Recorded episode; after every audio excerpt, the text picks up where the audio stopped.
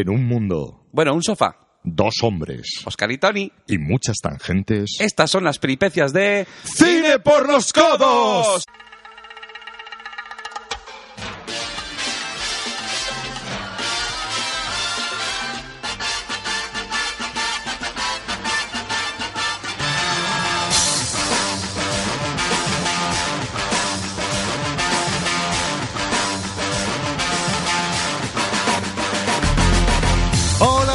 Días, buenas tardes, buenas noches. Buenas sobremesas. Buenas madrugadas, queridos oyentes. Eh, yo soy Oscar Yo soy Tony. y estamos aquí un día más para hablar en Cine, Cine por los codos. Y hoy, pues, mm, vamos a hablar de cosas divertidas o no.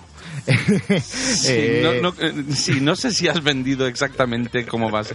Eh, yo os tengo que ver, chicos, eh, ya sé que obviamente os encanta el gran sentido de humor que tengo yo generalmente en estos podcasts. Sí. Hoy me voy a poner, y esto lo digo en serio, no es, no es como un, un farol que os estoy echando. Hoy, por obligaciones, me voy a poner un poquito más serio de lo normal. En la segunda parte procuraré estar más graciosete, pero mm, la parte que yo voy a contribuir principalmente en este podcast voy a estar más serio porque no puedo hacer bromas sobre las cosas de las que voy a hablar. Pues sí, porque hoy vamos a hablar de un cine emocionante o emocional. Y Tony pues eh, ha decidido que quiere hablar de cosas que le, que le tocan, eh, emocionalmente hablando. Bueno, explícalo tú mejor, Sí, que sabes de lo que quieres hablar mejor que yo, Sí. aunque ya me la has. El, el tema inicial, como siempre sabéis, tenemos un, un tema inicial de punto de partida y luego cine por los codos, hablamos por los codos. Exacto. Pero el tema inicial es el cine como motor emocional, cómo el cine nos puede mm, emocionar, cómo nos puede llevar a, a unos extremos de sentimientos, para bien y para mal. Sí. Eh, yo es- voy, he escogido dos películas de las que quiero hablar, dos películas mm, no muy conocidas en España, que, que me provocaron y, y una de ellas ha provocado a muchísima gente eh, muchas emociones muy extremas. Ya hablaré, mm, entre, entre otros, a, a Oscar. Sí, recomendada por él. Sí. Y luego Oscar eh, va a hablar sobre todo pues eh, de humo de canciones en determinadas películas para eh, sacar también pues esa, esa flor emocional que, que nos pasa a todos eh, si, Mm. Sí, porque- si no somos robots. Sí, porque cuando hablamos sobre este tema y decidimos hablar sobre esto, ah, de, o sea, una película mm, tiene una trama, como siempre digo, y, y una historia, y, y esa historia, pues hay, tienes muchos recursos para poder hacer que llegue mm, más a fondo. Y yo creo que el uso de la música, no voy a destripar nada a nadie, vamos, supongo que cualquiera que tenga un poco Pero de no me sentido digas... común. Espera, spoiler, tío. ¿qué pelis? ¿Hay pelis con música? No, sí, hay pelis con música. ya me la jodí, yo no puedo ver ninguna sin peli. música también. Bueno, y hay pelis en las que no debería haber música, pero bueno, esa es otra historia.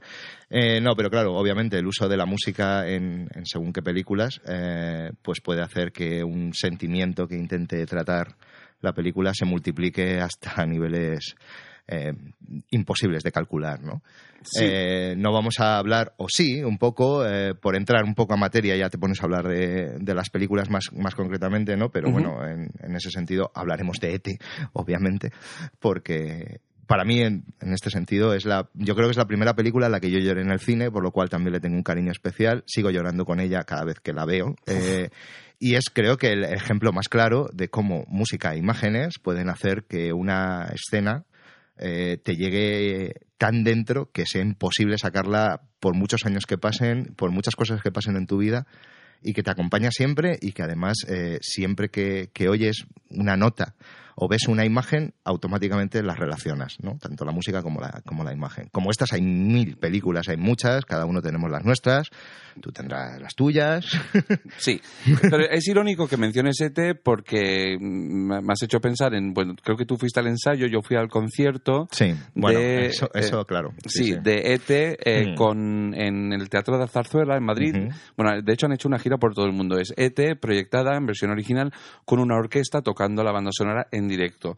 Yo iba preparado a pasarlo muy mal. A llorar. A llorar como, un una cosaco. magdalena, sí, sí. Y, y, y Oscar, que había estado en el ensayo, ya me advirtió de que la sincronización entre los músicos y la película no era perfecta. Y no sé si me la estropeaste tú, o fue, pero sí que me di cuenta. Espero no haberte estropeado, porque claro, yo lo, lo que a mí me llamó... la- Yo sí que es verdad que nos... mm, tuve la suerte de ganar un concurso en una red social y eh, me invitaron al, al ensayo general, pero no nos dijeron que era el ensayo general, nos dijeron que nos habían invitado al espectáculo de, de- del pase de ET con música en directo. Eh, algo que a mí personalmente, pues como fan de las bandas sonoras y de la música de, de instrumental en este sentido, pues me- encanta. He, he visto conciertos de, de- de muchos autores y de, y de bandas sonoras y joroba, pues verlo con la película, pues era algo que no había visto hasta ese momento y me llamaba muchísimo la atención y, y fui con una ilusión tremenda.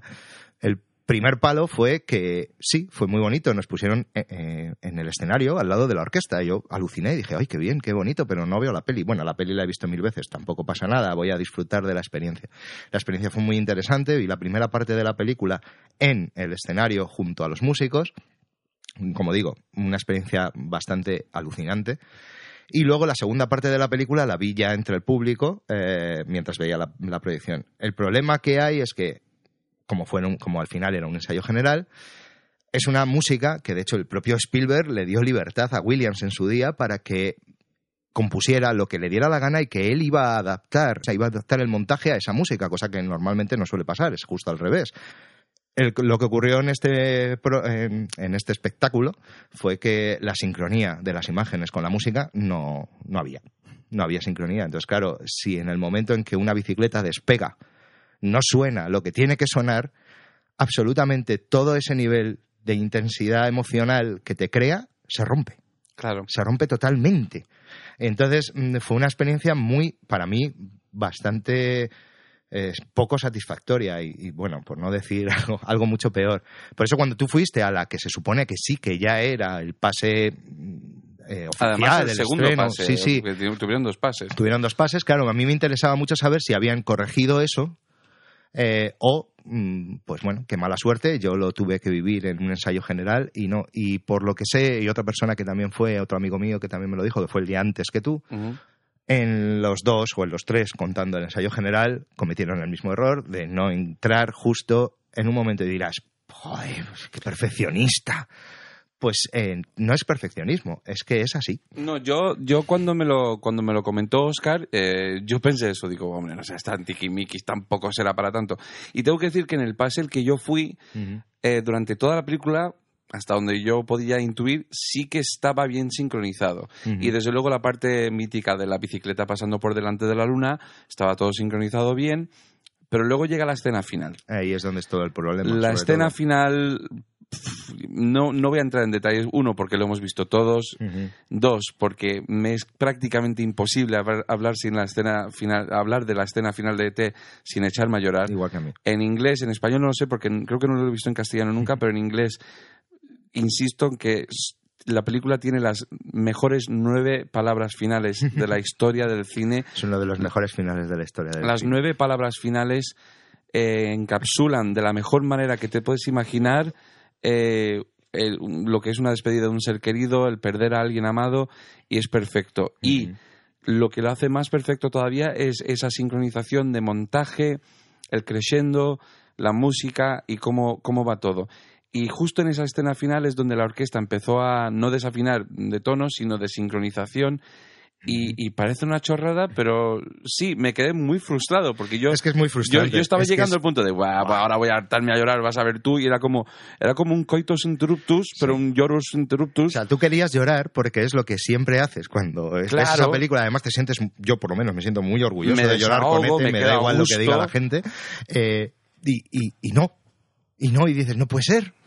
Y de hecho yo lo que tuve que hacer fue verla mm, dos o tres días después, la, la cogí, me la puse en casa tranquilamente, la vi y lloré como una magdalena otra vez, porque siempre lo hago.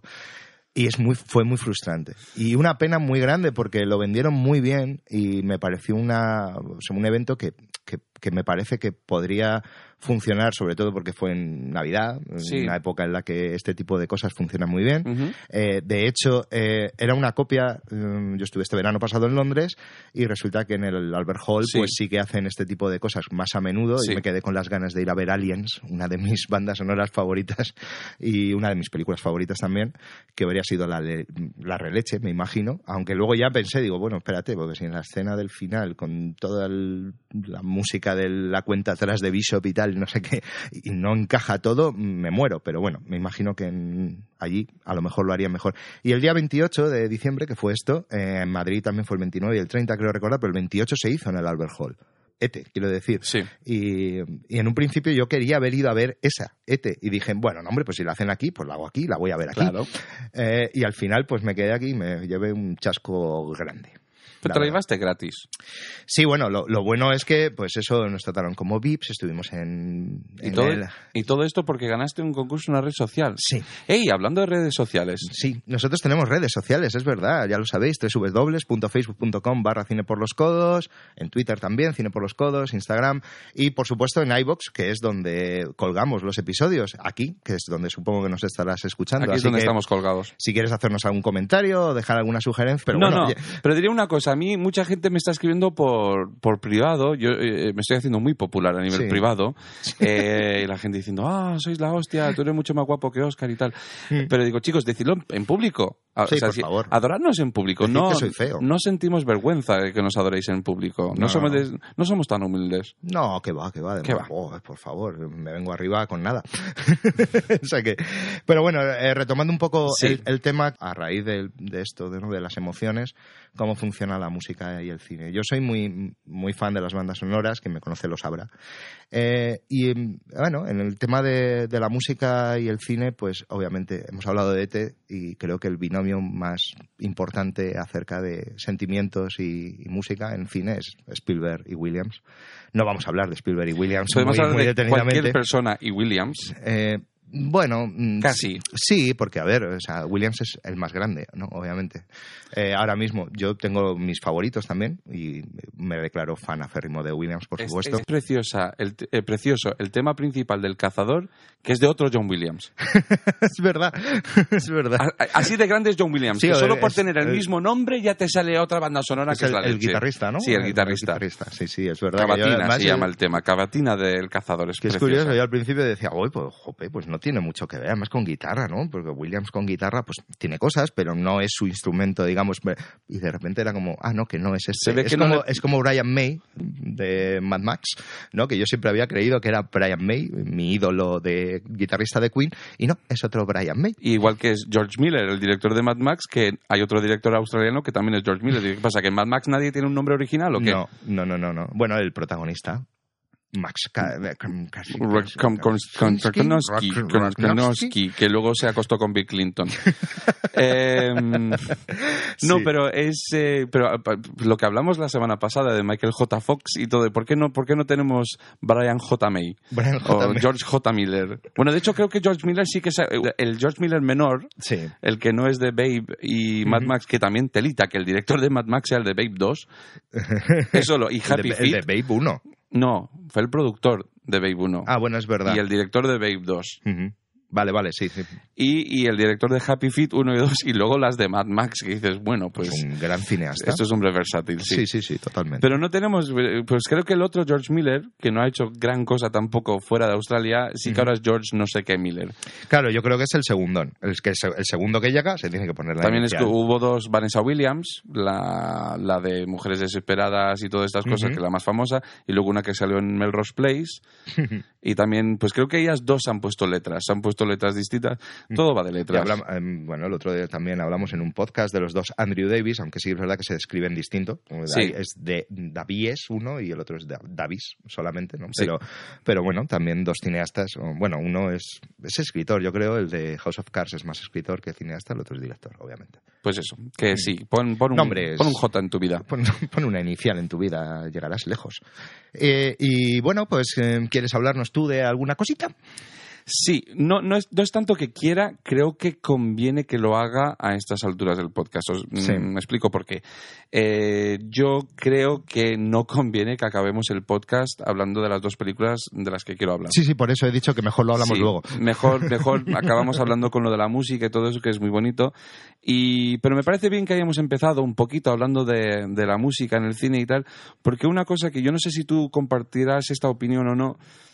Eh, a veces cuando hablo con personas amantes del cine, que saben mucho de cine, en ciertas películas se, que- se quejan de que la película es manipuladora. Y dicen, esta película es muy manipuladora. Sí.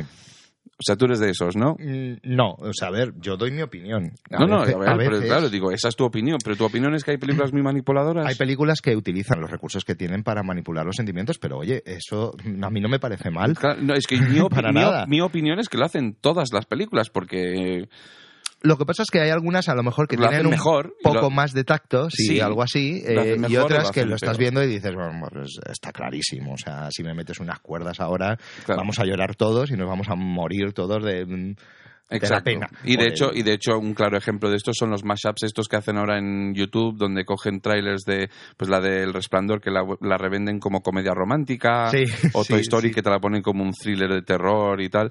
Claro. O sea que es, es muy fácil manipular las cosas. Pero lo que digo siempre, digo, si la película es ficción y nos está contando unas cosas que realmente no están pasando, o incluso si es una película que nos está hablando de hechos reales, pero los están recreando con actores y con un montaje y con una música y con una iluminación, etcétera, etcétera.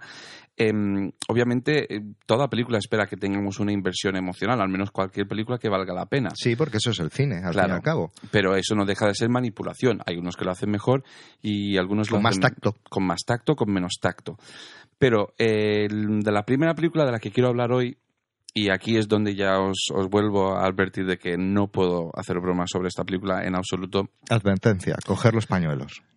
Hombre, tampoco lo voy a comentar de tal manera que la gente se ponga a llorar. Em, y es más, os voy a hacer otra advertencia.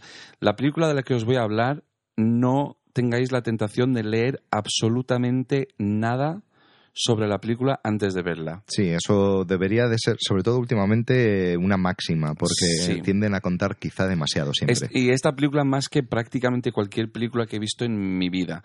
Y eh, el motivo por el cual lo quiero comentar es que he hablado de la ficción, de la inversión emocional, pero esta película es un documental. Se llama Dear Zachary, querido Zachary. Z-A-C-H-A-R-Y, ¿vale?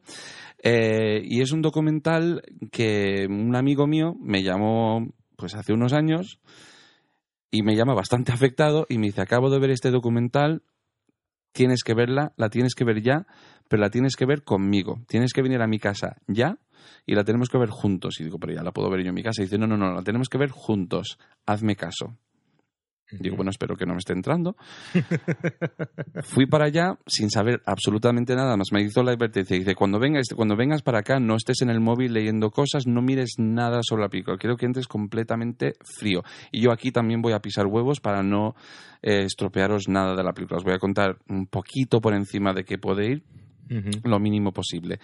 Pero creedme cuando os digo que Dear Zachary es la película que más emociones me ha hecho sentir a lo largo de 90 minutos. Todas las emociones que te puedas imaginar, algunas que no, y todas a un extremo.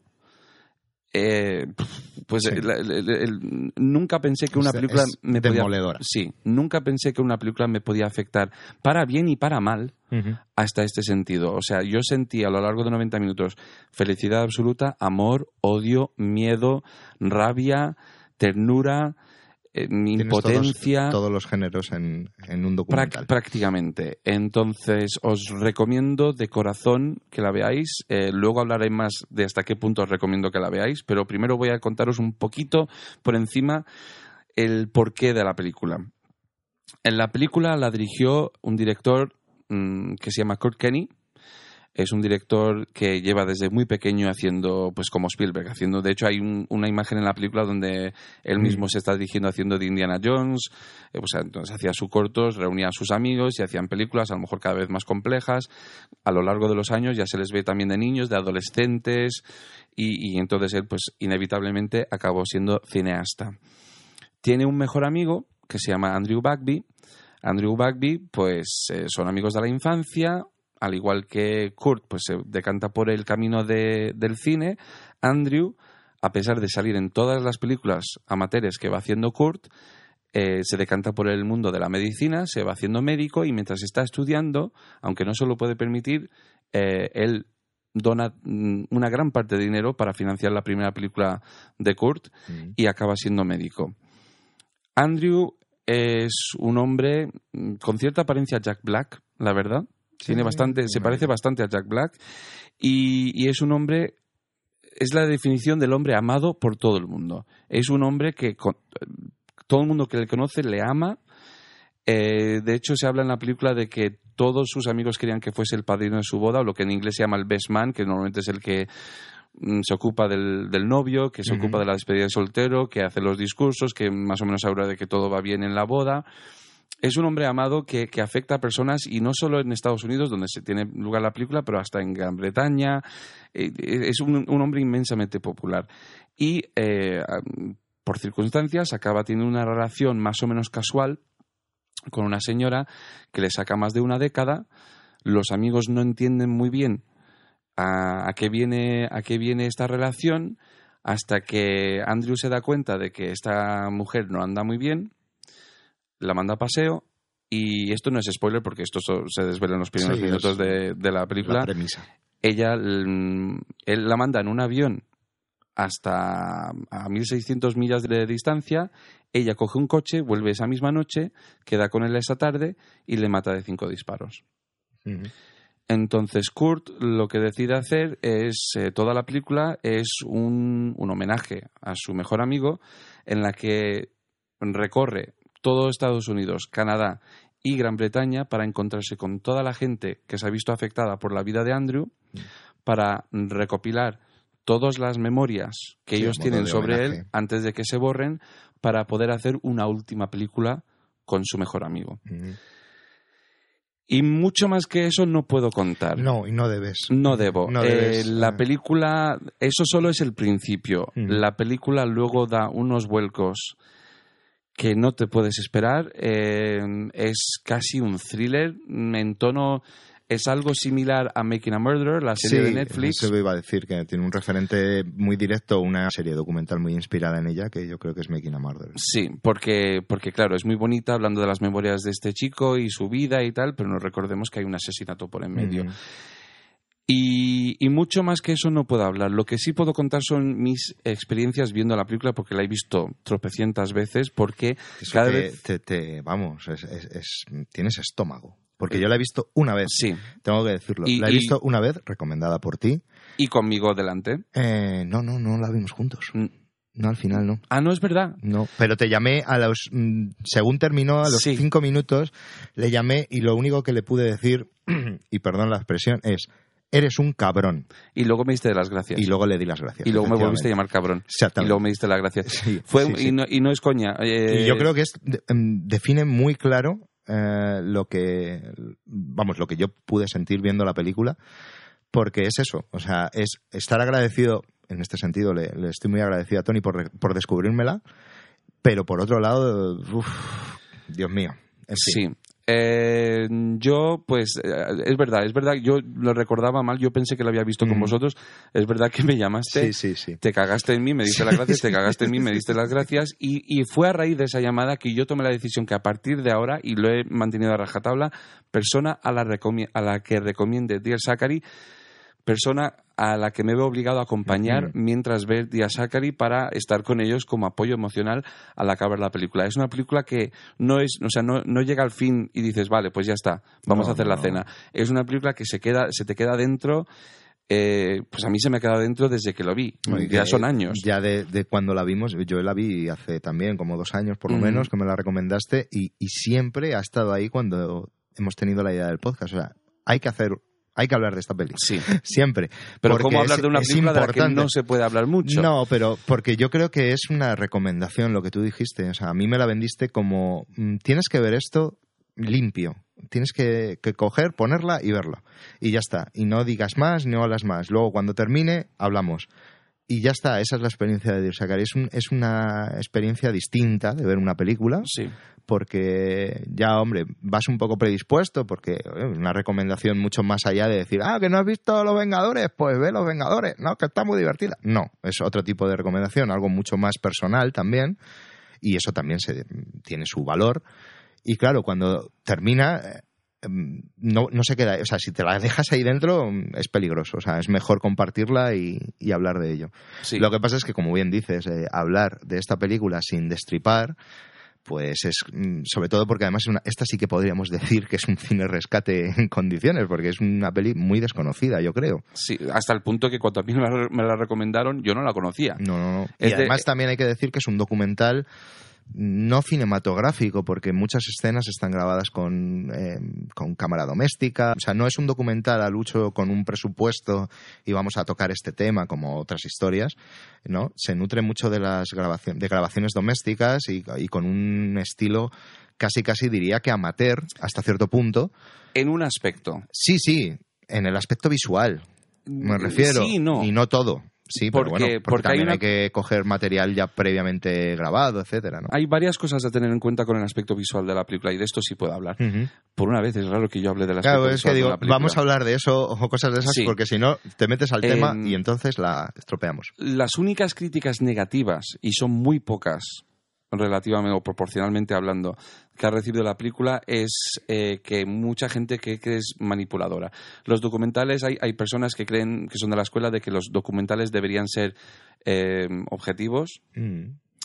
Y obviamente esto es un hombre que está haciendo un documental dedicado a su mejor amigo. No puede ser objetivo. Entonces yo eso lo defiendo. Yo no tengo ningún problema. Eh, la otra cosa a tener en cuenta que a, lo- la gente que les tira para atrás, y a mí me parece un punto muy fuerte, pero hay gente que les tira para atrás, es el montaje de la película. El montaje es, para mí, excelente. Mm. Eh, van creciendo, eh, te va manipulando, la verdad, las cosas como son, te van manipulando las Te emociones. lleva. Te lleva yo a yo un quiero creer de- que te lleva, no que te manipula. Bueno, te, Te quiere te guía. llevar por, te, te lleva por donde él quiere Sí. llevarte para encontrar, quizás sí, a lo mejor una reacción Sí. emocional, pero creo que te lleva muy bien. y te lleva de una manera, pues cuando quiere. Hay, hay veces que nunca he visto un montaje tan rápido. Mm. Quitando a lo mejor Koyaanisqatsi o algo así, pero hay momentos que es que va. documental, dices, ¿no? Sí, Porque sí. En, el, en el plano comercial ya está Michael Bay. y- Bueno, no, pero yo diría que incluso hay momentos en, en Dear Sacre que el montaje es incluso más rápido. Hay Mm. momentos que va a velocidad de vértigo. yo creo que incluso puede ser que ah, puede estar mm, hecho a posta, pero también yo creo que, como ya digo, eh, tiene mucho material previo grabado de, de muchas fuentes distintas.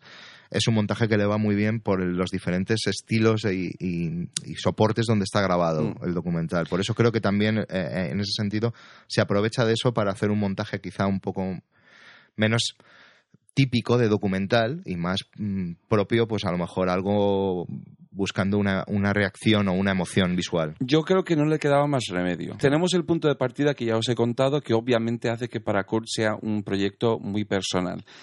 Tenemos que tener en cuenta, sin entrar en detalles, que también la historia se va desarrollando de una manera muy inesperada eh, durante la creación de la película.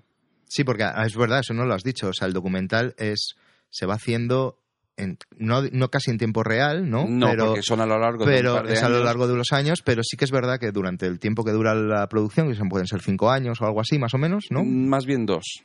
¿Dos? Sí. Ah, pues fíjate, pensaba Son que eran dos, bueno, bueno, a ver, mm, de producción dos, luego Mm. postproducción y tal, la película no salió hasta unos cuantos años después. Sí, pero me refiero que es una película viva, que Es mientras película, estaba sí. rodándola y mientras estaba haciéndola, iban ocurriendo cosas que no iban a afectando el curso de la película. Exactamente, eso es. Y eso también creo que se refleja mucho en el montaje y en, y en- y en la forma en la que está contada, ¿no? Porque eh, un, el- un elemento que entra nuevo a lo que hay que darle cierta mm, importancia o lo que sea y se utiliza ese elemento Sí. como para, para que la historia vaya fluyendo. Y, y además la, la- la cosa que hace casi, diría que único este documental, es el hecho de que, em, al igual que los espectadores están viviendo todas estas emociones tan fuertes de manera tan intensa, el mismo Kurt los está viviendo Mm, igual de o es. más porque le está tocando de manera personal a él. Claro, incluso tiene ciertos momentos en los que se plantea seguir con el documental. Sí, e, incluso hay momentos en la narración,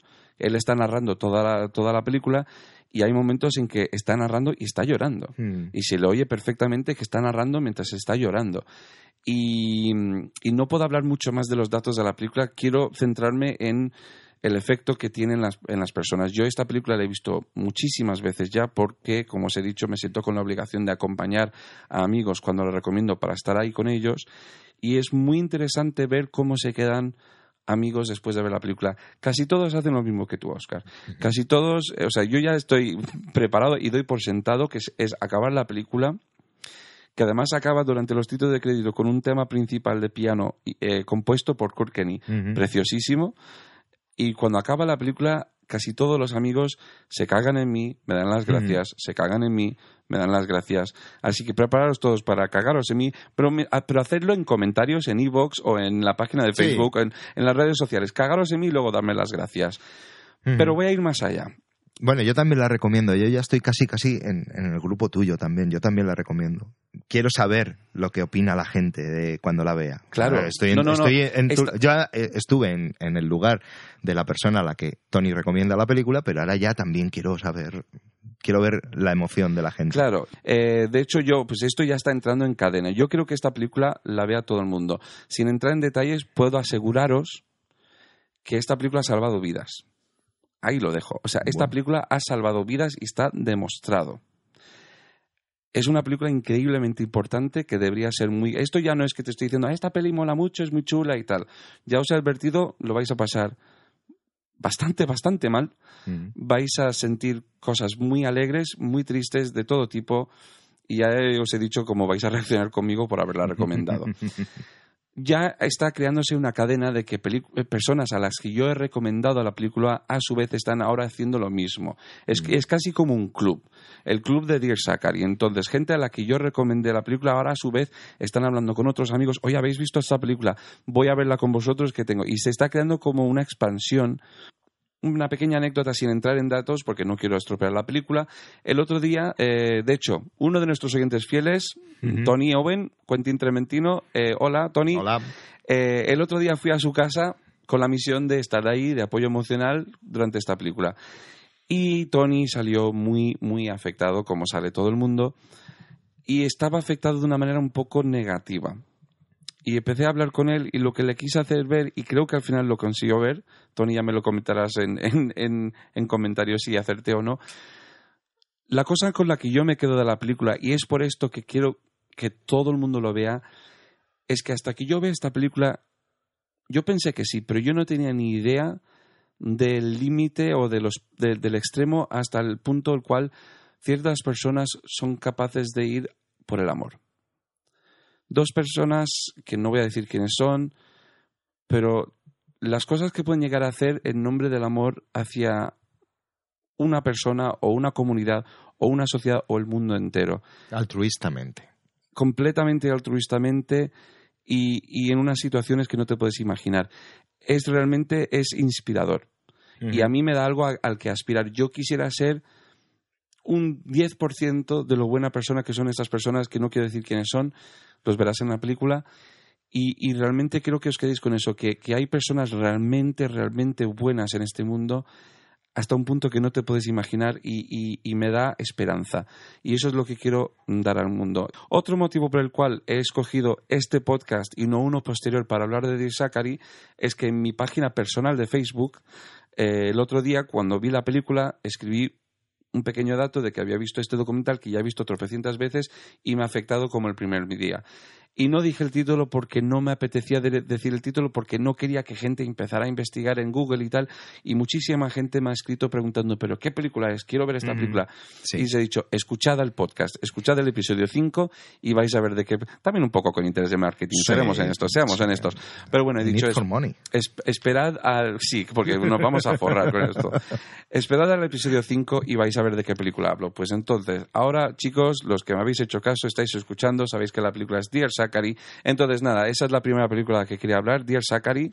Pero, chicos, mm, por lo último que digo de la película es volver a advertiros de que vais a vivirlo muy intensamente. Sí, yo como... Y no es broma. Yo sí, quiero hacer un poco hincapié en el sentido de que es una película que, mm, que quizá tengas que tener una pequeña preparación para verla. Es decir, no saber nada, ¿vale? Muy bien, pero que pienses que lo que vas a ver mm, probablemente mm, te afecte. Recomiendo que la veáis cuando estéis preparados para verla. Si no la, no la veáis, no, no digáis, ah, tengo hora y media antes de la fiesta. eh, venga, voy un a verla sábado y, por me- la y tarde. luego me voy a la fiesta. Mm, Te a mí yo tengo una anécdota curiosamente con la lista de Schindler de eso. Yo me acuerdo que tenía una fiesta el día que la estrenaron, fui a verla al cine y me, tu- me fui a mi casa.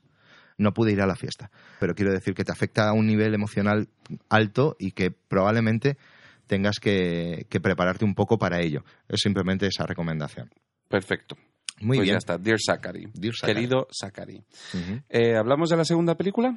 Sí, sí. Ya que estamos, ya que estamos sí, en plan medianamente serio. La segunda película de la que quiero hablar eh, me afecta mucho, me afecta menos que Dear Zachary porque es una película de ficción, aunque habla de un tema universal real, demasiado real, que ha tocado muchísima gente. La película se llama en español, bueno, otro de estos títulos que, que traducen y, y no sé por qué lo hacen de esta manera, porque tiene un título muy fácil de traducir. En español se llama Que nada nos separe, en inglés se llama The Cure. No sé si la han cambiado para que no se piense que va de la banda. Sí, pues a lo mejor. The Cure. De hecho, voy a aprovechar porque he estado muy serio durante bastante tiempo y voy a, voy a hacer un inciso irónico de los míos. Para el que no hable inglés, en inglés jamón serrano es cured ham, jamón curado. Entonces a mí se me ha ocurrido que The Cure es la versión británica de los serrano. me imagino ahí, me imagino ahí a Robert Smith y Black, ¡es tu hermana! que te cojo la escobilla. pues sí. Robert Smith y Belén. Belén Rueda, Bethlehem Will en The Cure. Bueno, pues ahora, ahora ya fuera coña, ahora vamos a hablar de la película un poco en serio. Eh, The Cure, me niego a decir que nada nos separe, que además ni siquiera tiene mucho que ver, es un título un poco tonto para la película, lo siento si el Pues que le ha puesto el título está ahí de, escuchando. de ese tipo de, de películas que Sí. no sabes muy bien cómo traducir y dices, "Ve- venga. Pues La Cura, por ejemplo, no sé. Sí, pero es que ¿sabes qué pasa? Que creo que hay algo más por ahí que se llama La Cura. Ahí en ese sentido a lo mejor puede haber ido en su contra. De que haya a lo mejor alguna película que ya se llame La Cura y no vas a llamarla otra vez La Cura. hay algunos títulos que se, te sacan de quicio. Eh, bueno, aquí voy una, una pequeña confesión. Eh, los que estéis más enterados de cine, supongo que sabréis quién es Javier Botet. Javier Botet, eh, la niña Medeiros de las películas de Rec, eh, hizo de mamá en la película Mamá y hace muchas películas de terror.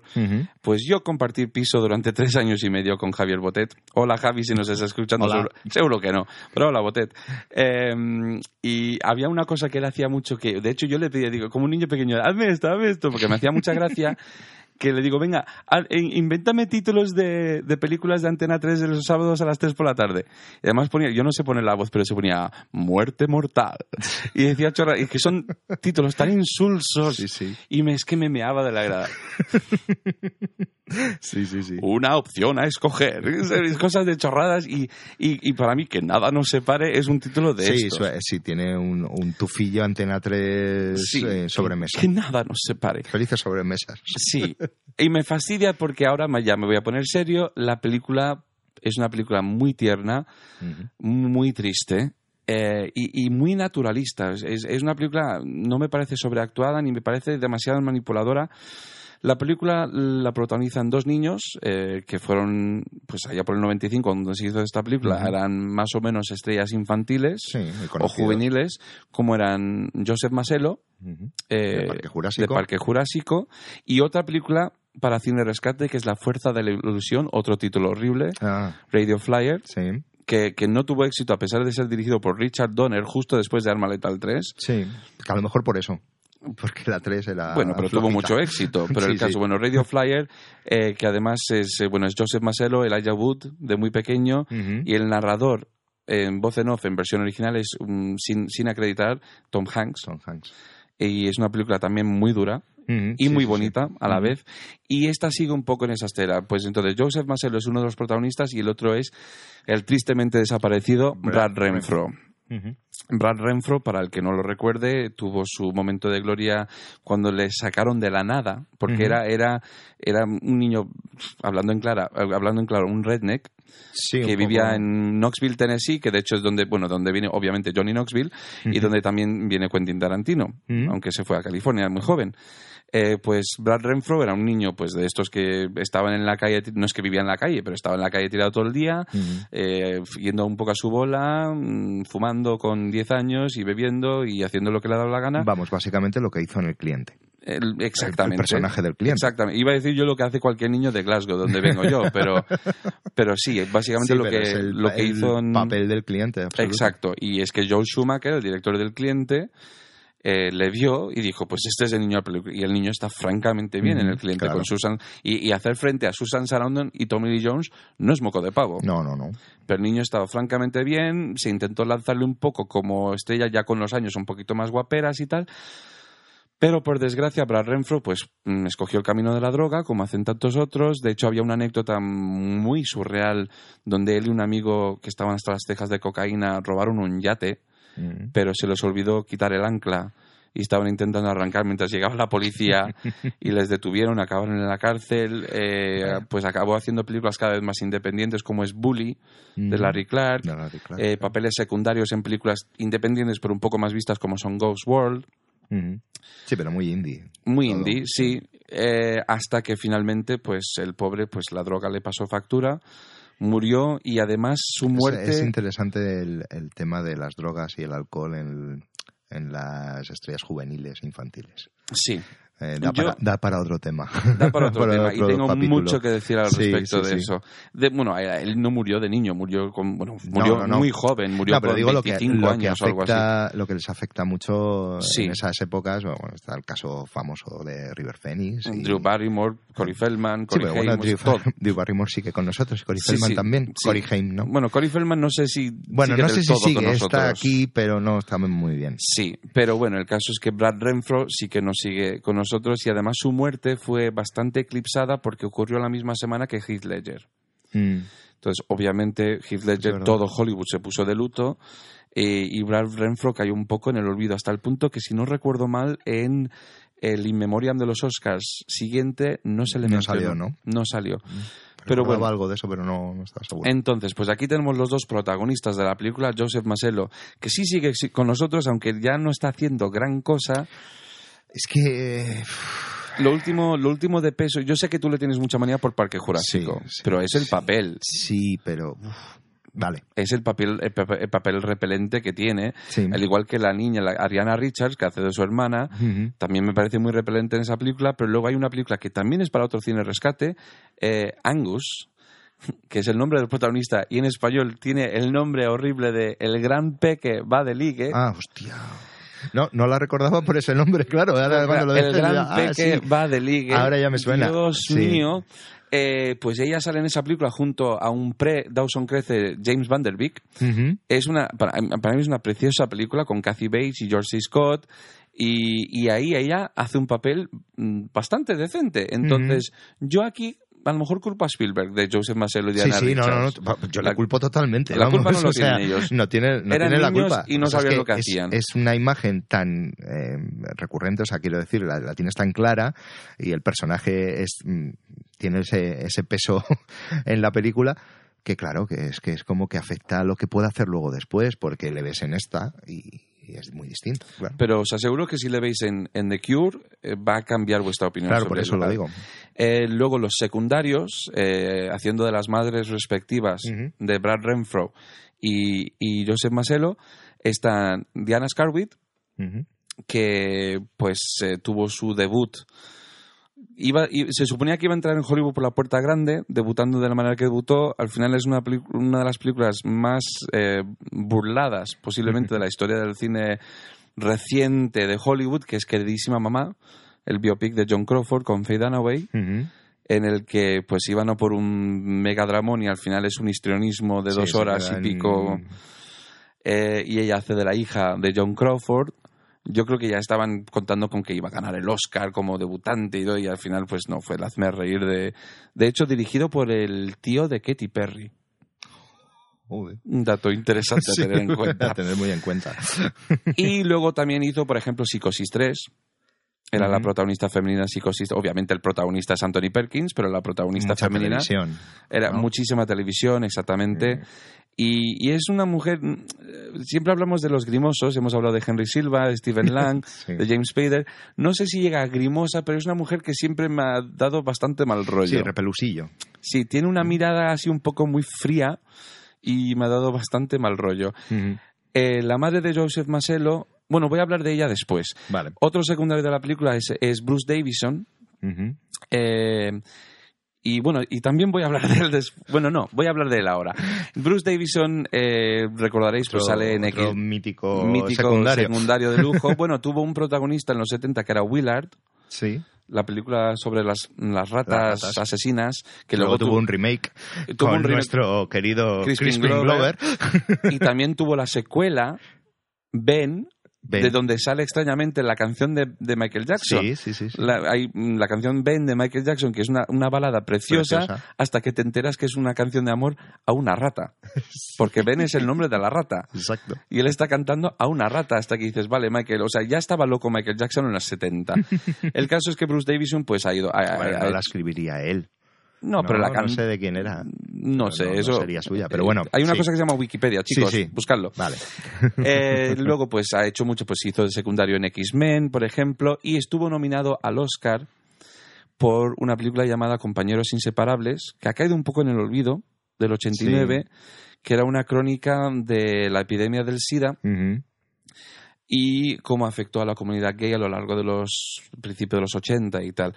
Y esto es bastante apto, puesto que esta película de Cure también va sobre el SIDA, de una manera un poco distinta. Entonces, eh, cuenta la historia de dos niños, Eric, interpretado por Brad Renfro, y Dexter, interpretado por Joseph Maselo. Em, Eric es recién llegado a un barrio, al poco tiempo Dexter se muda en la casa de al lado y de repente Eric encuentra que le es muy difícil hacer amigos porque todos en el colegio le llaman homosexual porque vive al lado de este chico Dexter, porque resulta que Dexter, con sus 11-12 años, tiene el SIDA.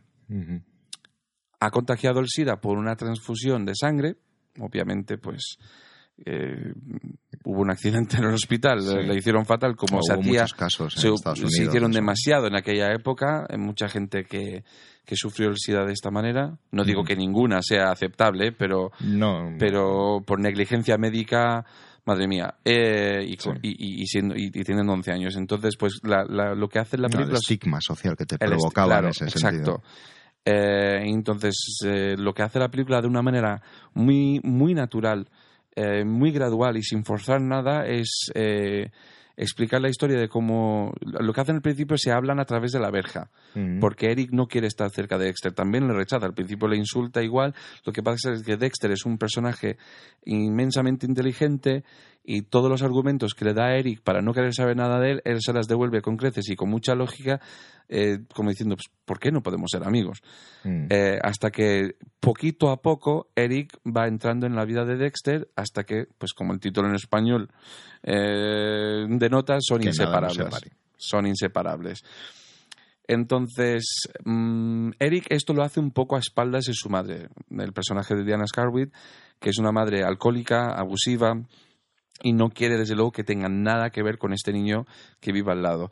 Y esto es un contraste enorme con el otro personaje que he dicho que vamos a comentar, que es la madre de Dexter, eh, interpretado por Annabella Shorra. Ujú. Annabella Shorra que también hace bastante tiempo que no hace nada. Muchísimo. Yo la vi en el 2011 en teatro, en Broadway, una vez más, mis viajes a...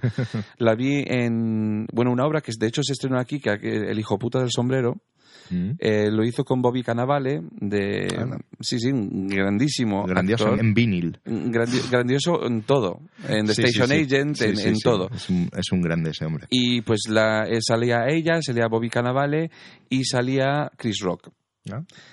Y, y de hecho tuve la ocasión de, bueno, hablé con todos ellos, pero tuve la ocasión de hablar bastante tiempo con, con Ana Sorra, porque no, recordemos que ella, pues a principios de los 90, mm, apuntaba como, Ah. como que iba a ser una gran estrella. Sí, sí. Sobre todo la mano que mece la cuna, que también hace un papel de madraza, igual que hace aquí, Sí. de, en otro género, pero sí tenía pues otras películas. Y lo último que realmente ha hecho a destacar, pues fueron unos capítulos en Los Soprano. Sí, en The Good Wife creo que también salía. Creo ahí- recordar eso lo, un ig- capítulo. lo ignoro, pero bueno, tuvo un- un- una historia, un trama en Los Sopranos bastante importante y luego, pues como dices, ha sido episódicos o algún telefilm o alguna cosa menor. Lo que está haciendo sobre todo es mucho teatro. Pero la interpretación que hace Anabela Sciorra en esta película es sublime, es eh, una mujer in- increíblemente delicada porque obviamente se está afrontando a que su hijo tiene el SIDA, está, no se sabe si el padre ha muerto o si los han abandonado, no se habla, el caso es que está llevando todo esto completamente sola y además en una comunidad donde todos los tienen como parías Mm. por la enfermedad de su hijo, de la cual no tienen la culpa de nada, y lo lleva con una... es una mujer vulnerable, delicada, pero también con una fuerza, un poco llevando con lo que hablé de Sacri antes, un, un amor hacia su hijo, y luego también, pues cuando entra este otro chico en la vida de los dos, el agradecimiento que ella lleva de manera casi, casi sin hablar hacia el otro chaval por, porque ser alguien que por fin les acepta, no solo al hijo, sino a ella.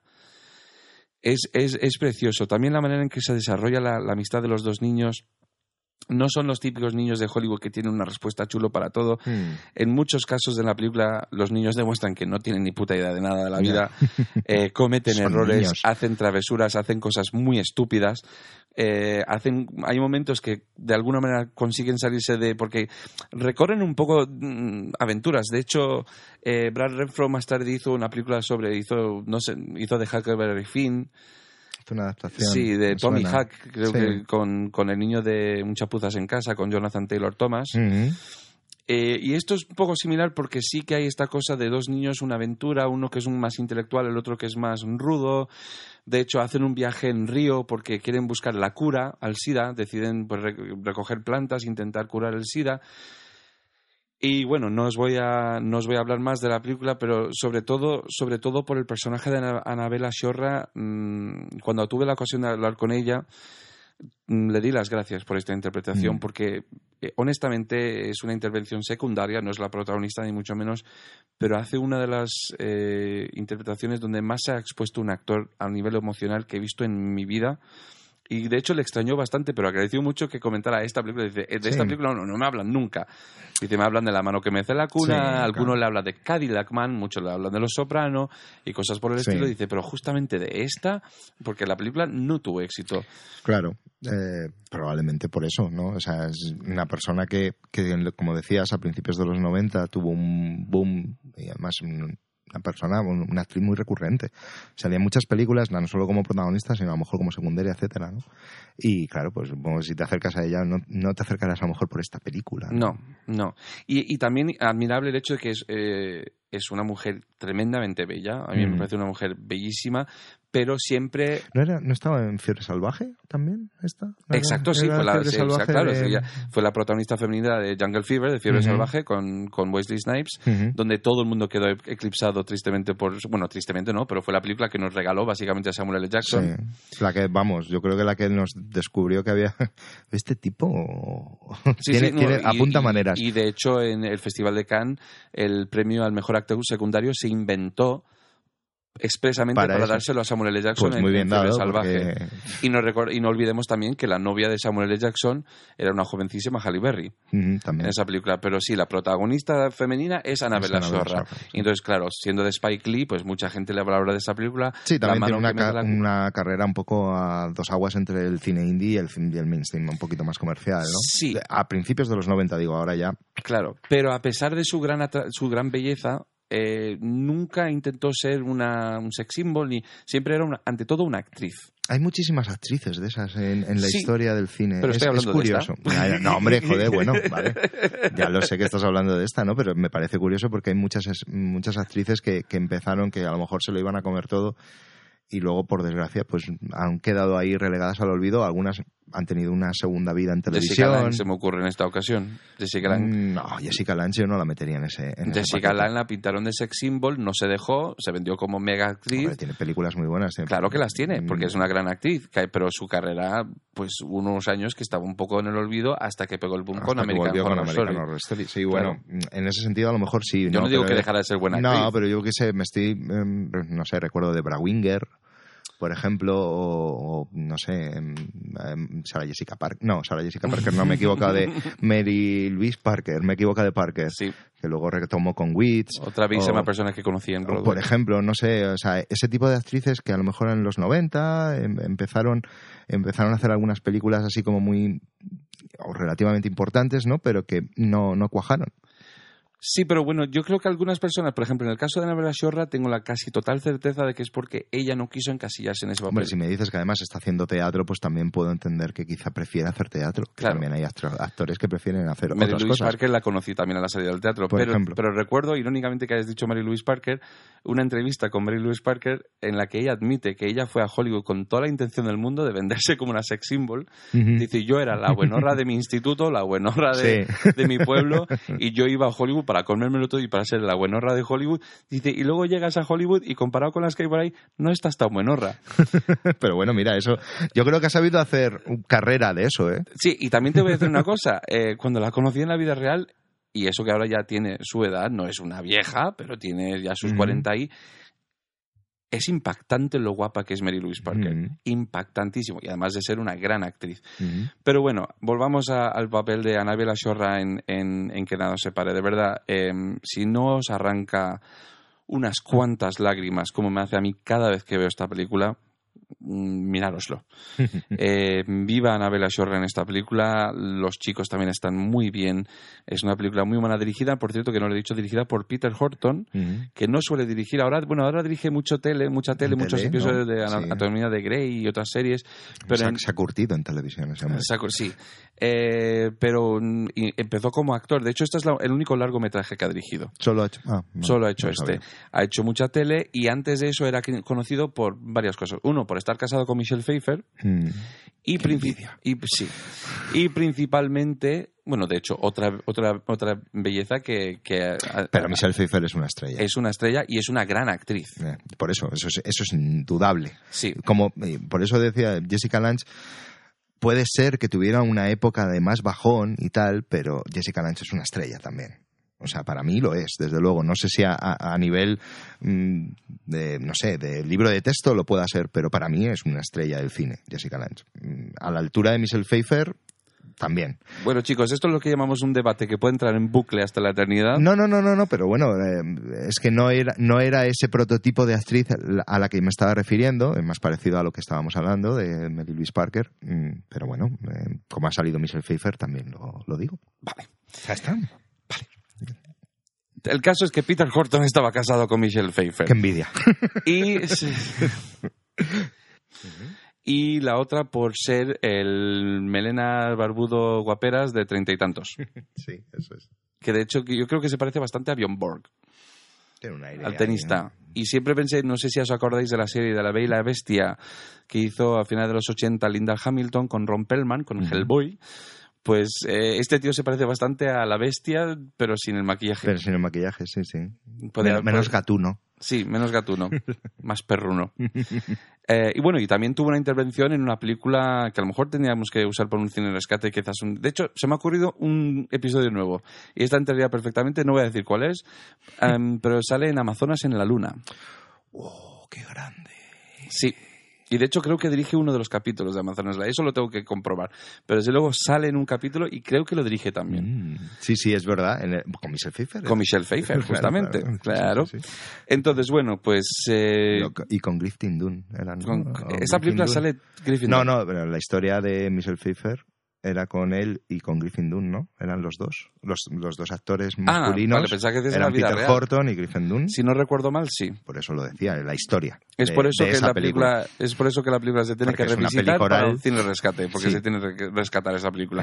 Sí, joder, lo que me he podido reír yo con esa película, madre mía. Y entonces, pues eso, es eh, Que nada nos separe, o The Cure, o Los Serrano. es una película muy bonita sobre un tema muy triste. Eh, un tema que, gracias a Dios, ya mm, no es que no tenga peso, pero bueno, ahora cada vez mm, hay más Sí, medicamentos Dios, eh, para que la gente con no el digo VIH super- no superado, como dices. no pero- superado, pero estamos en el camino Menos estigmato. menos estigmado por un lado y más o sea que ahora hay mucha gente que, que, que son seropositivos o que directamente tienen el SIDA que con un, un estilo de vida adecuado y Un con una dieta y un tratamiento sí. y un medicamento pueden tener vidas completas, eh, largas y, y además sí, he leído hace poco, no sé si va a ser la típica historia que sale cada X años, de que ahora creen que a lo mejor han encontrado una cura. Mm. Esperemos que sí, Esperemos esperemos, que sí. esperemos que, que- que no se tengan que hacer más películas que estas, a no ser que sean películas ya de época. Una época en, en Hollywood, yo creo, sí, sobre todo a principios de los 90, a primera, los primeros cinco años, que, que había muchísimas películas. O sea, no me refiero a Filadelfia, que es probablemente el referente más directo. Recuerdo una con, con Matthew Modine y, y Richard Gere. Bueno, también era muy coral, que, que era sobre el principio, de hecho. ¿no? De hecho, era un telefilm Un de telefilm. televisión por cable que aquí se estrenó en cine. Sí. Y, Y luego, me vais a bueno, matar, pero ahora mismo me queda en blanco de cómo se llama. No me en la- el filo de la duda o algo así se llamaba en español. en español, sí. el fi- en, en, era inglés, como- en inglés no era nada. Es que además me acuerdo que me hizo... And the band played on. And the pues, Vibe- sí, esa es, eso es, justo. Y luego ha habido series pf, buenísimas como que te aprovecho también para reco- recomendar por si no las habéis visto, como son Angels in America. Iba a decir, que la miniserie Angels in America, exactamente. Es una serie brutal y, y, última, y la última que vi fue The Normal Heart, que también Sí. estaba muy bien. Sí, ambas basadas en obras muy exitosas de Broadway. Sí, sí, sí, sí. Por Sí, eso sí, que, bueno, es un género dentro, es un subgénero, ¿no? Dentro del drama que tuvo y se nutrió de algunas películas y de algunas historias bastante interesantes para ver. Y, Y- y algunas moder- algunas recientes. Pero bueno, lo que vengo a decir es que esperemos que el subgénero este de películas de, de personas con SIDA, pues eh, es que huelga decirlo, pero espero que, que- que estas películas no hagan falta hacerlas dentro de poco o que se se hagan como un recordatorio de lo que ya no existe. Lo que vengo a decir es que la meta de toda persona y creo que el, el motivo de existencia de muchas de las películas que se hacen, la, probablemente la mayoría, bueno, no, la mayoría de las películas que se hacen se hacen para ganar dinero. Sí. Pero bueno, una de la- en, en mi mundo utópico, dentro de mi cabeza, el motivo real por el cual se hacen películas es para extraer muchas emociones y en un mundo ideal emociones felices porque, porque el mundo debería ser muy feliz y una cosa que está saliendo mucho, sobre todo últimamente, eh, son, eh, hemos hablado al principio de la música en el cine, de compositores y, de cómo la música que acompaña la película nos puede afectar. Queremos hablar de, de momentos musicales puntuales, de canciones conocidas, cómo los incorporan en películas en ciertos momentos y cómo los incorporan, eh, que a lo mejor te sacan un poco de la película, pero sí te dan un subidón de, energía. Sí, un, pensamiento positivo, un sacar algo positivo a través de, de la, de la música. Porque aquí, aquí obviamente ya nos conocéis, esto ya es el, el episodio 5 y nosotros somos personas felices, queremos traeros felicidad y aunque tenemos que tocar los otros temas, queremos tocar esto. Entonces vamos a acabar en un noto- una nota positiva hablando de algún momento musical en películas no musicales necesariamente, No. aunque traten de la música, hablen de la música, pero momentos musicales que, que han marcado una tendencia, que, que mucha gente pues recuerdan esos momentos eh, de manera muy feliz. Incluso en mi caso, no sé si en el tuyo, Ujú. pero momentos donde ya escuchando la canción recuerdo el momento de la película. Sí, esos hay muchos, claro, sí, sí, sí, exactamente. Entonces, un claro ejemplo, por ejemplo, es en la película Casi Famosos de Cameron Crowe. Mm, Eh, Una de mis favoritas, Pues hay la escena mítica del autobús. Tiny Dancer. Tiny Dancer de Elton John.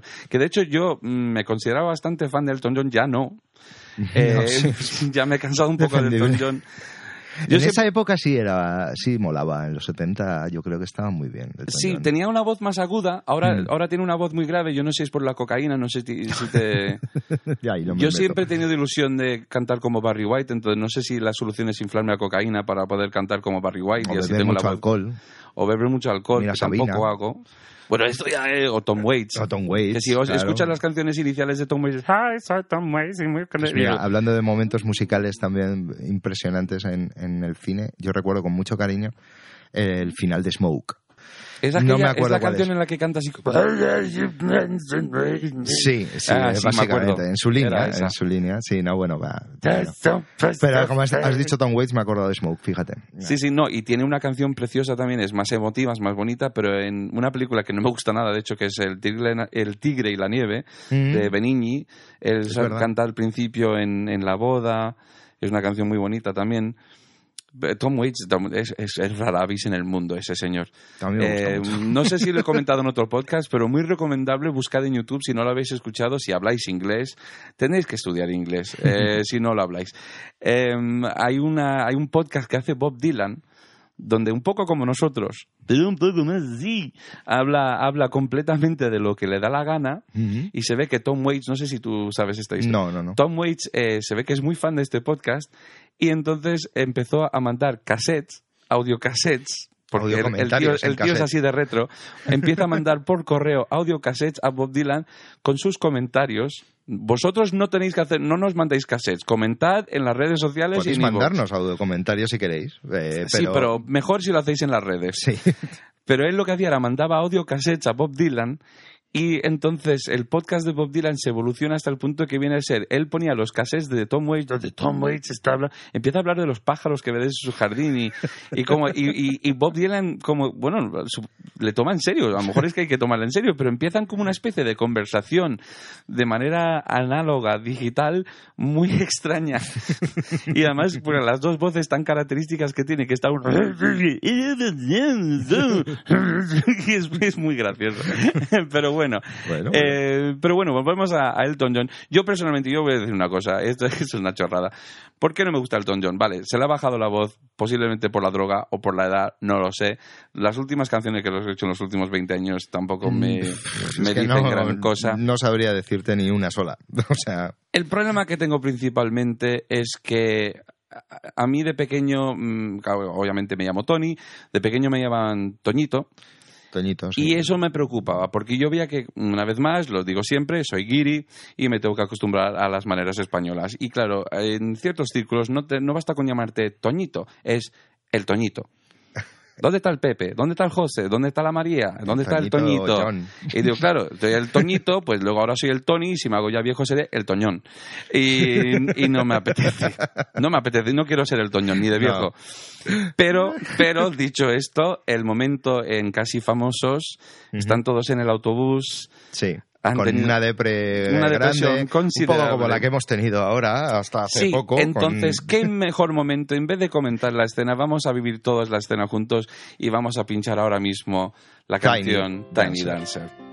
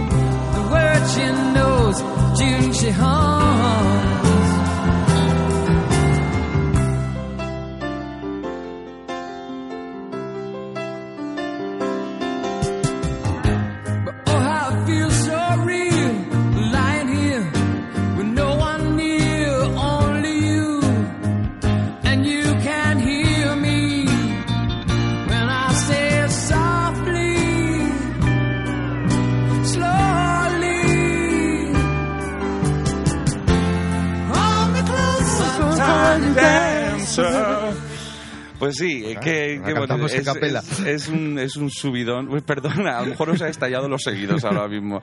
Ah, De hecho, casi hemos armonizado. De, sí, casi. Bueno, con un poquito de práctica. Sí, pero bueno, eh, no vamos a poner la. Bueno, la dejamos aquí de fondo, pero es que dura como siete minutos, así que no vamos De a... todos modos, eh, también me gustan. Bueno, es que esa película tiene momentos musicales verdaderamente épicos, casi famosos. Eh, De la misma banda de la que trata la película Sí, también. sí, eh. eh, Fever bueno, Dog de Fever- Sweetwood es muy chula. Fever Dog, que es de que es de Daniel Lanois, me parece esa canción, realmente. La, la compuso- Je ne sais pas, si de, de Daniel No, Lanois. Daniel- bueno, porque no eres fan de U2. Pero si hay algún fan de U2 en la sala sabrá quién es Daniel Lanois. no pasa nada. Ah, no, yo no he dicho que no sepa quién es. es dicho que, no sé si realmente si, si analizas la, la canción es prácticamente igual que Ballet de Blue Sky de, de U2. Ah. El, el riff es muy parecido. Aquí y la- está el friki de U2, chicos. Sí, hola, ¿qué tal? Lo siento. Haters a mí. no pasa nada. Sí, porque Soy no fan de los U2, conoce. pero Por eso últimamente estadios, menos. porque los odia todo el mundo. No, bueno, pero también tienen su, Sí, tienen su grupito de ¡ay, qué asquito! Que los conozco yo, que los veo venir. Pero bueno, eh, pero vamos, que sí, que tienen momentazos, eh, tiene un The Wind de Cat Stevens por ahí, con un Bueno, ver. baile de Penny por ahí, bueno, muy, muy bonito. Y- Para, para el que no sepa tanto de cine, porque aquí queremos apelar a todo el mundo, eh, Casi Famosos es, de hecho, es prácticamente autobiográfica, es de Sí, Cameron una- Crowe. Sí, es, de hecho él la vende y, es, y él fue rep- reportero de Rolling de Stone, Rolling con lo Stone, se y puede luego se entender. metió a cineasta y, y a raíz de esto, pues si hay una cosa que caracteriza las películas de Cameron Crowe es que todas tienen unas bandas sonoras increíbles. Porque- últimamente solamente se basa en eso, las películas que hace es una pena. Pero- una pena muy grande. Pero la- tengo que admitir que, aunque he sido siempre muy, muy fan de Cameron Crowe, y de hecho tengo ya escogido una- un- unas películas suyas para cine rescates posteriores, eh, tengo que admitir, y me sabe fatal, desde Elizabeth Town, que a mí me gustó cuando a mucha gente no, A mí me gustó Elizabeth Town también. las, las posteriores no las he visto. O sea, la del Zoo, que no sé, We Bought a Zoo, que Mm. no sé cómo se llama aquí, la del Zoo de Matt Damon. Eh, luego ahí, está... ahí Sigur Rós se, se cubre de gloria en, ¿Ah, sí? en esa, sí, sí. mientras se ve un cebra melancólico, no sé, me lo estoy imaginando. Y luego pues está Aloha, que tampoco la he visto, y no sé si se me, se me escapa alguna, puede que sí, pero sí que he visto la serie que, que de hecho creo que la han cancelado después de la primera y única temporada, que es Roadies, Ujú. que habla pues de los técnicos que van de, De gira con sonido. una banda Ujú. y me ha parecido mm, al principio estaba al primer capítulo me pareció la leche luego la serie no sabía por dónde iba y acaba de una manera gloriosa Eh, Yo la tengo pendiente. si amáis la música y el cine enseguida Cameron creo no mal encaminado no vais Sí, es de esos cineastas que utilizan muy bien la música para conseguir emociones, que es de lo que hablábamos al principio, ¿no? Sí, sí. De- no solamente a nivel de, pues de eh, músicos eh, de bandas sonoras, como o compositores como John Williams o Jerry Goldsmith o, o los clásicos, ¿no? Este es más de recopilando canciones, a lo Tarantino también, Mm. o Martin Scorsese también lo hace mucho. Eh, bueno, también hay que decir que su mujer, creo que sigue siendo su mujer. no ya no ya no están es, ¿ves? Me, lo imaginaba, ¿no? Pero también de hecho a lo mejor de ahí se ha ido la mierda las películas pues mira, es Pues no. posible, es posible porque ¿cómo se llama? Nancy, Nancy Wilson, que es de las hermanas Wilson de Heart exacto Exactamente. Que de hecho tiene una composición súper bonita en, en Casi Famosos, con guitarra, eh, que tiene mucho peso en la peli, además, Sí, se sí. utiliza muchas veces. Pero lo usan en todo. O sea, tiene películas, Cameron Crowe tiene películas que van de la música, por ejemplo, casi famosos o singles, que Singles también, también tiene el- mucha presencia. El, del grunge y todo eso, pero luego tiene películas que no van nada de la música, como Jerry Maguire, Ujú. y, y- y también tienen unas grandes bandas No, tiene mucho Van- peso. Vanilla Sky tiene una banda sonora increíble, la Ujú. versión americana de la Abre los Ojos. Que es muy mala. No, yo no creo que sea tan mala, lo que pasa es que es igual. Y Sí. pues ya la he visto. Sí, bueno, eso también. Pero, eh, pero tiene, creo que Vanilla Sky tiene momentos mucho más manipuladores eh, que, que abre los ojos. Sí. Independientemente de que las dos películas pues, sean mejores o peores, que ya ahí no voy a entrar, pero creo que en el caso de Vanilla Sky se nota más esa manipulación. Lo que sí diría, dos apuntes. Uno, el equivalente americano de, o sea, la- supongo que todos lo sabéis, abre los ojos, abre con, con Eduardo Noriega corriendo por una gran vía desierta. Salvo por una persona en una Salvo por- ventana. eh, una pareja, ¿no? O una de- pareja, de sí, de ancianos que están mirando en plan, ¿qué está pasando? Pero que si no lo llega a decir Alejandro Amenábar en la tele, no te enteras. Sí, sí, sí, yo creo que lo hizo apuesta. Dijo, "Bueno, podemos borrar lo que queramos, por, pero vamos a dejarlo. Y yo vi la película como una semana después de mi primer viaje a Madrid, donde me impactó tanto la Gran Vía y me rayó un montón esa escena. Y luego cuando vi Vanilla Sky y hacen lo mismo en Times Square, no me rayó tanto, pero creo que era porque no había estado. A lo mejor debería ver la película ahora a ver si me raya. Sí. Pero sí que es verdad, al final no voy a destripar las películas por si acaso, aunque sinceramente... Esa, esa ya creo si que los es destripo, os destripable. ¿eh? aguantáis. O sea, Esa es muy destripable. una ya. tiene casi 20 años y la otra casi más de 15. Pero. Em, el final en Vanilla Sky, aunque son prácticamente iguales en todo el metraje, el final en Vanilla Sky sí que noté que intentan venderte de una manera más Te lo explican mucho más. y más tal y- para que no te deje más sabor. Y, y en la versión española es como, te jodes. Sí, esto, Fin, es, pum, ala, esto es lo que pasa y en Vanilla Sky es como, mira, no, te, espera, te lo voy a contar. Mira, va de esto, pasa esto, bla, bla, bla, Sí. el ascensor, y te diciendo, vale, vale, vale. De, Ahí es donde está el problema, yo creo, de, de Vanilla Sky. de hecho, yo me rayé mucho con Abre los ojos porque fui a ver The Game que de David Fincher con Michael Douglas y Sean Penn. No voy a contar nada más, pero si la queréis buscarla, ahí está, The Game. Me rayó un montón y dije, necesito, igual que estamos ahora terminando de manera bonita, digo, necesito ver una película bonita para quitarme este mal sabor de boca. y lo único que sabía de abrir los ojos era que Amenábar decía, sobre todo es una bonita historia de amor y tal. Y dije, pues vamos a ver una bonita historia de amor. Claro, me raya el doble y encima que yo tengo vértigo, no os voy a contar el final por si acaso, pero si tienes vértigo el final no lo pasas muy bien y de repente pasa lo que pasa, yo estaba con los ojos cerrados porque no aguantaba más y lo último que soy es la voz que dice, abre los ojos. La sala estaba llena y dice, abre los ojos. Y yo grité, no quiero. y se gira toda la sala mirando y yo ahí, gilipollas perdido. Pero bueno, abre los ojos, sí, Vanilla Sky. Vamos, en su- Vanilla- en su día fue no me- una peli que, que, lo, pe- que lo petó Lo petó bastante, mucho. sí, sí. Em, y luego, pues, ot- ot- ot- otro cineasta menor que Cameron Crowe, diría yo, pero que siempre ha rodeado la música y, y hasta ahora. no Todo- ha- yo creo que todo lo que ha hecho, sé- sé- creo que sé por dónde vas y creo que todo lo que ha hecho es musical, ¿no? eh, no, eh, estoy hablando del director John Carney. Sí, Eh, exacto. Los poderes telepáticos de Oscar. Es que me lo estaba imaginando. Es que siempre hablo de este tío.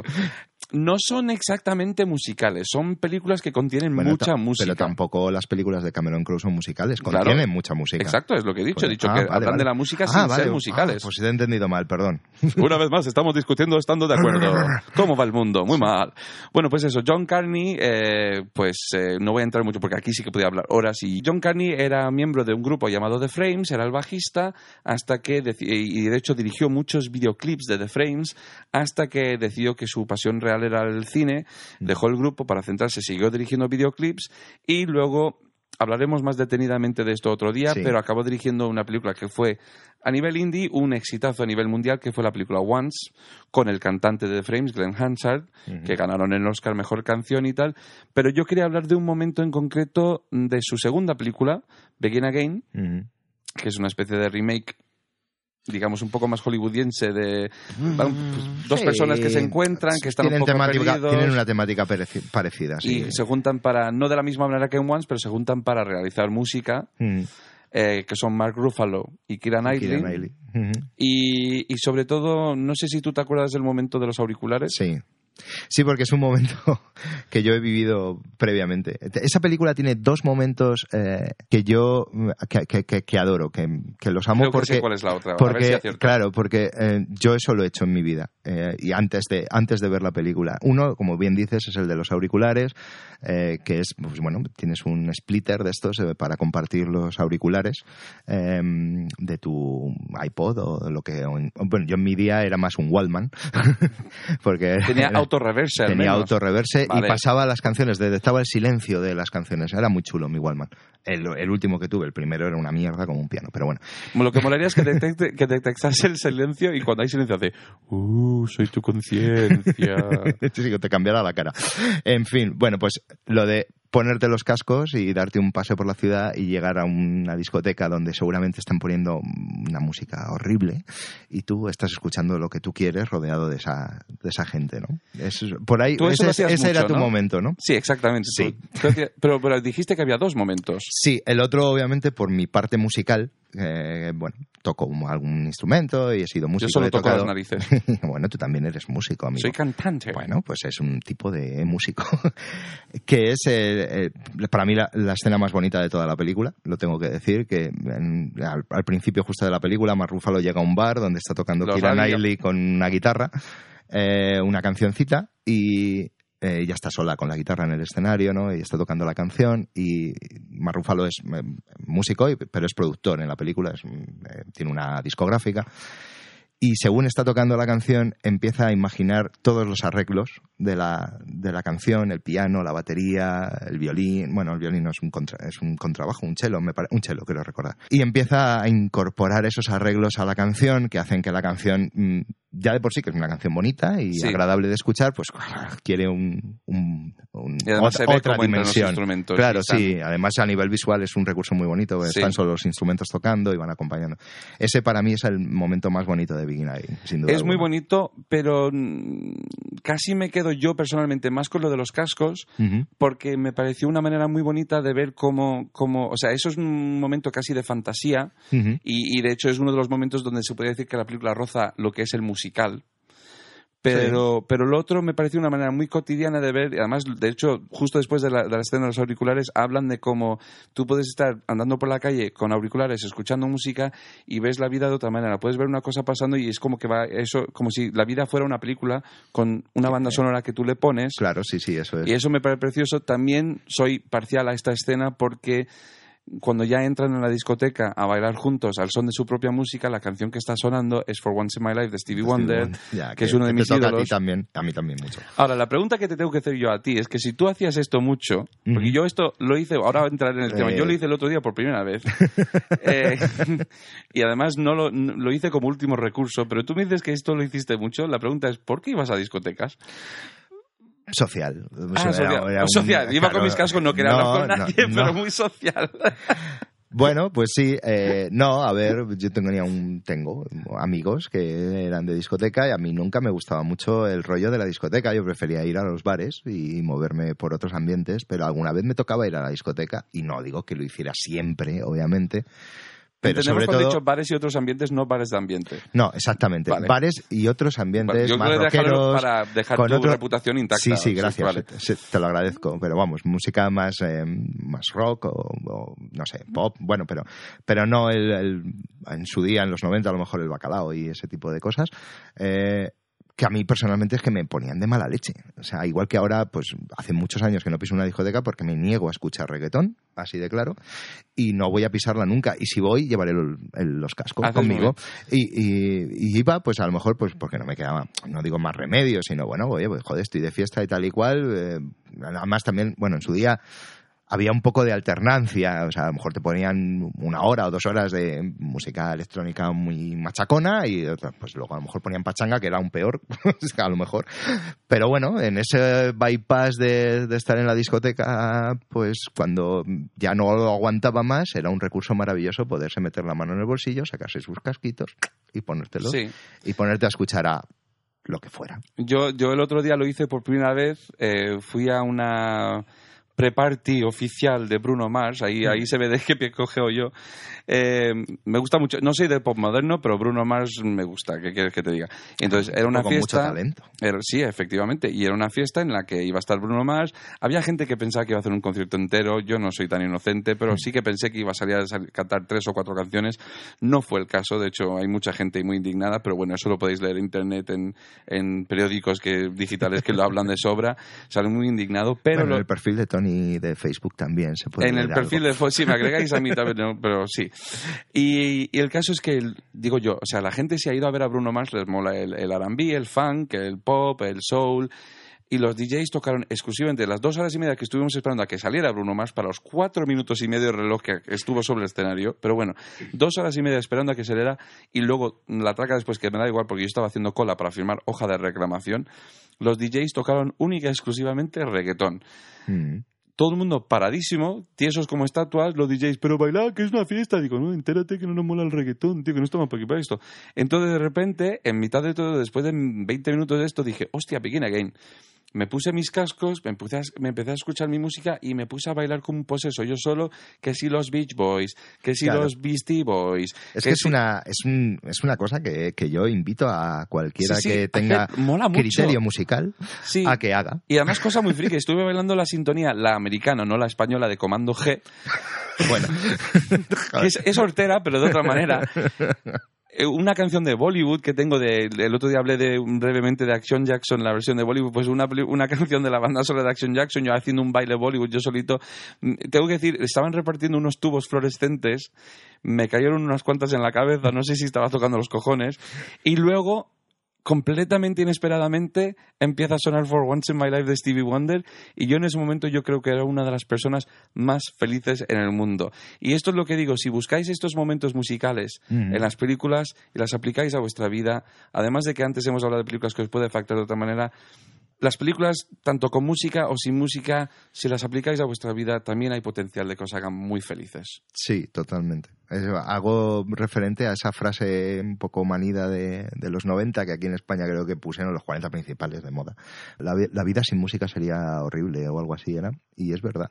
La vida tiene que llevar música y las películas pues es ese puntazo que tiene que una canción puede destrozarte o una canción puede llevarte, pues levantarte el ánimo a- hasta el cielo y más allá. Exacto. Eso es lo Y bueno. creo que con eso, ya en un tono optimista, podemos dejarlo por hoy, ¿verdad, Oscar? Sí, podemos dejarlo. sí. Podemos dejarlo por hoy. Así que nada, chicos, esto ha sido un viaje.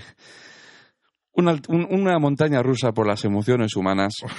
Os recordamos nuestras redes sociales que son los cualos. Pues www.facebook.com barra cine por los codos, también arroba cine por los codos en Twitter, en Instagram también, correo electrónico cine por los codos arroba gmail.com y... Oye, y ¿no bueno, deberíamos llamar esto cine por los codos, ya que lo hemos hecho todo con cine por los Mm, mala idea, ¿no? Sí, yo creo que... Tiene, Fíjate. tiene empaque, tiene empaque, está bien, está bien pensado. Pues entonces, dicho eso, llegamos al momento culminante que es el título del episodio de esta semana. Mm. Y como quiero recordar de, de qué pie realmente cojeamos, en honor a la que he dicho que da una gran interpretación en que nada nos separe, y al director de Begin Again, el título de este episodio es Nuestras chorradas me ponen la carne y de gallina. y Es con esto, eso... Esto lo suelta él así, sin decirme nada. Y me previo. quedo tan ancho. Y claro, pues... Me quedo tan es ancho. pasa. Y si me conocéis, veis que tengo millones de estas. Sí, sí, sí, sí. El tipo es un mar de recursos. Y sin, y sin más que añadir, yo soy Tony Yo soy Oscar. y esto ha sido Cine, por, los codos. Hasta la próxima semana, chao. Chao, chao.